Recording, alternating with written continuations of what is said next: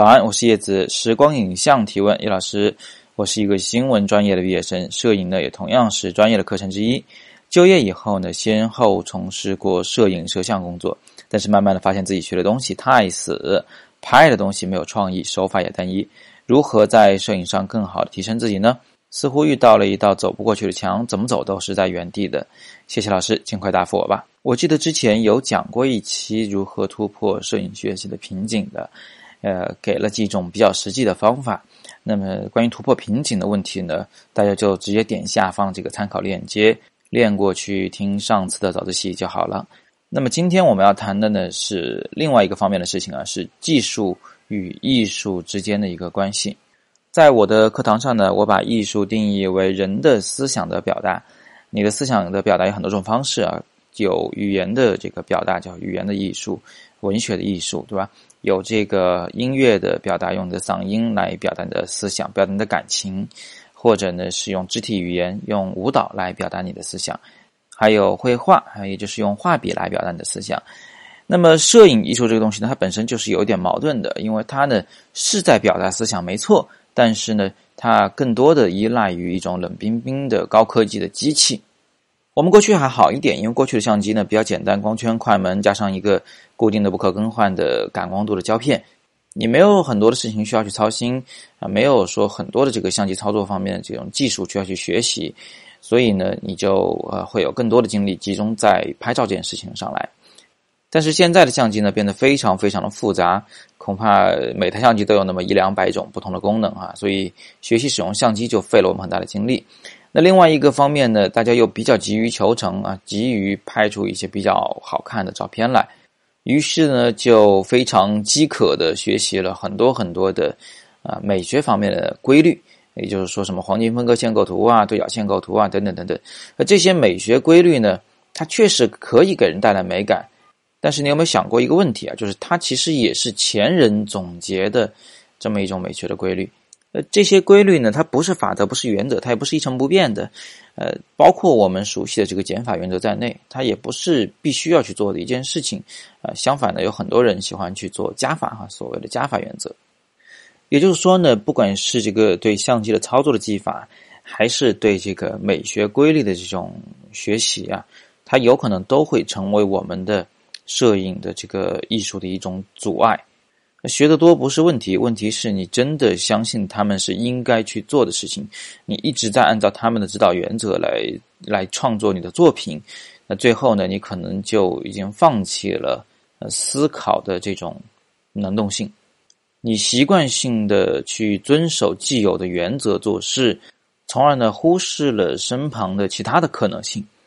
让我们反过来再来谈一下这个技术和艺术之间的关系啊，啊，既然艺术是对思想的表达，所以技术呢，它肯定是服务于思想的，它是服务于艺术的，所以我不管用什么样的技术，只要是表达我的那个思想的，它就是好的技术，对吧？它就是好的方法，所以我们不能脱离思想呢，光来学习技术，光来谈技术。嗯，这样的话呢，你的创作出来的这摄摄影作品就变成了非常干瘪而无趣的产品。它非常符合标准，它甚至是完美的，但是它就是缺少灵魂。所以啊，我们呃，如果在摄影学习的过程中、摄影创作的过程中啊，发现自己的作品非常无趣、太死板的话，手法单一的话，那么一定要啊正一正你的心法，也是不断的告诉自己，强调一下。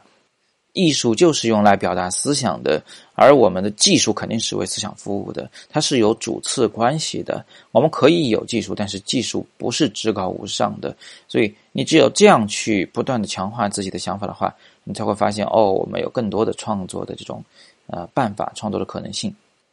不过呢，我还是要提醒大家啊。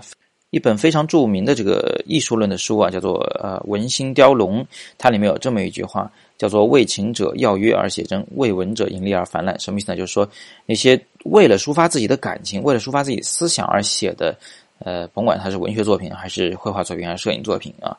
这些有感而发的作品，它呢通常文风是简练，是吧？直奔要点，朴实，但是又非常的这个真切，它是真正能打动人的。但是那些呃，为了去写作文，为了去创作艺术作品，为了去搞点什么有思想的这这这这摄影作品，而造作的这么一种作品的话啊，它呢通常都是呃文词比较繁杂，就是这这这这这个复杂呀啊想太多呀又作呀是吧？但是呢，它本身思想是非常空洞的、空法的、失真的。所以，当你想去表达一些思想的时候，当你想摆脱过去的死板，想去创新的时候，请千万要记得，一切一切的一切都是要由心而发。如果你的思想没有到位，没有那么多想说的，那么你去做的创新就是为创新而做的创新，就是《文心雕龙》里说的啊，“为文者盈利而泛滥”，这是一个非常糟糕的结果。所以呢，我在过去那个突破摄影瓶颈的这么个早自习里面也有提到过，最后一点就提到了这一点。啊，我说实在不行的时候，等你摄影遇到瓶颈过不去的时候呢，不妨放下相机来，好好的观察一下生活，去看个电影，多读几本书，出去旅行旅行。你有了生活了，有的经历了，有了思想了，你的艺术表达自然而然就突破瓶颈了。啊，更多关于突破瓶颈的问题，还是去看下方的参考链接吧。啊，这真的是一个非常重要的课题。不管你现在有没有遇到瓶颈，我想呢，都应该去了解了解。好吧，今天就聊这么多。别忘了在这个月内报名参加咱们的摄影课程呢，就有机会领取手机镜头套装啊、防潮箱啊，还有富士拍立得相机这样的一些非常棒的礼品。详情呢，请点击下方的红字链接。有更多摄影问题，欢迎在底部向我留言。我是叶子，每天早上六点半，微信公众号“摄影早自习”，不见不散。